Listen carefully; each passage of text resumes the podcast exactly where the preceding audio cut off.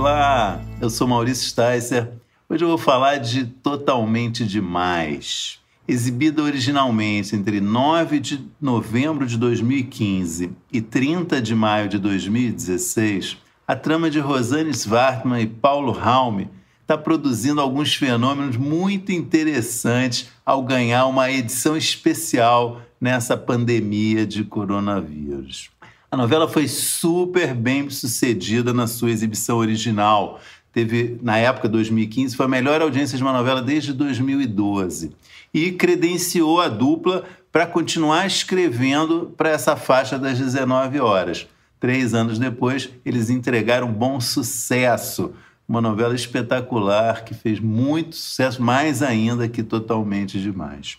A primeira novidade dessa reprise da trama da, da, das sete é a audiência.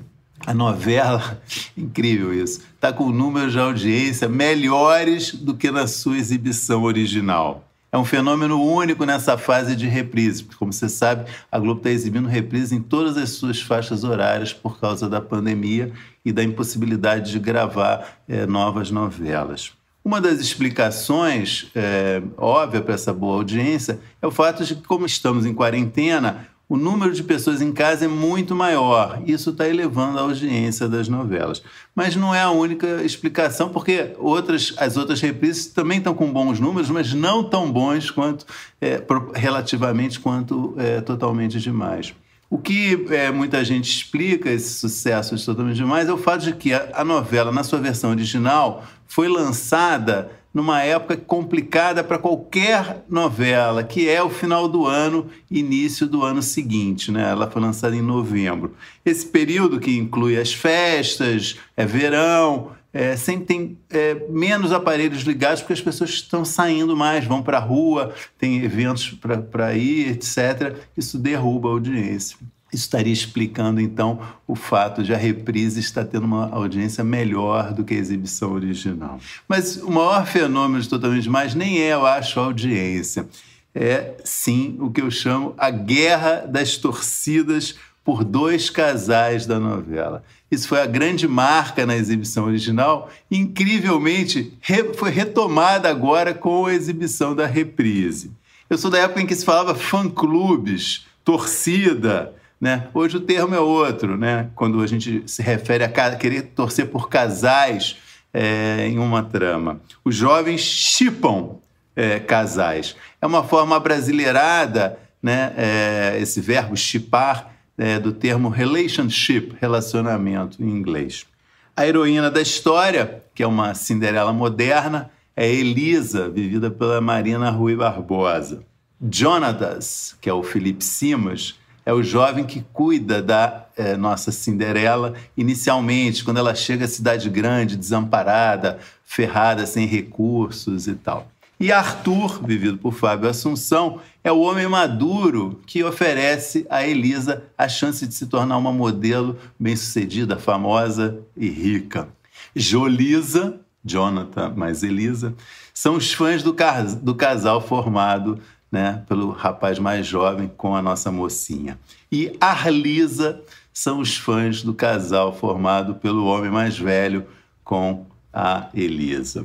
Durante a exibição original da novela, essas duas torcidas, Arlisa e Jolisa, discutiram, incendiaram as redes sociais, ajudaram muito a promover a novela, ajudaram a elevar a audiência da novela e brigaram bastante entre elas, claro.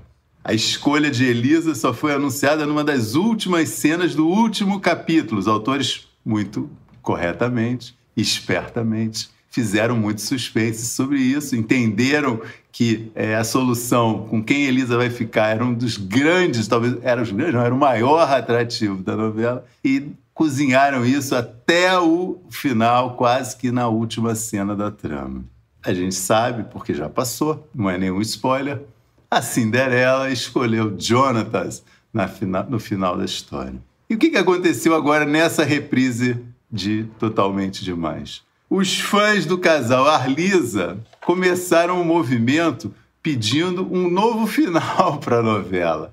Coisa incrível. Rolou uma enorme mobilização nas redes sociais, é... reclamando, né? estão reclamando há três anos do final original e pedindo um novo final da história.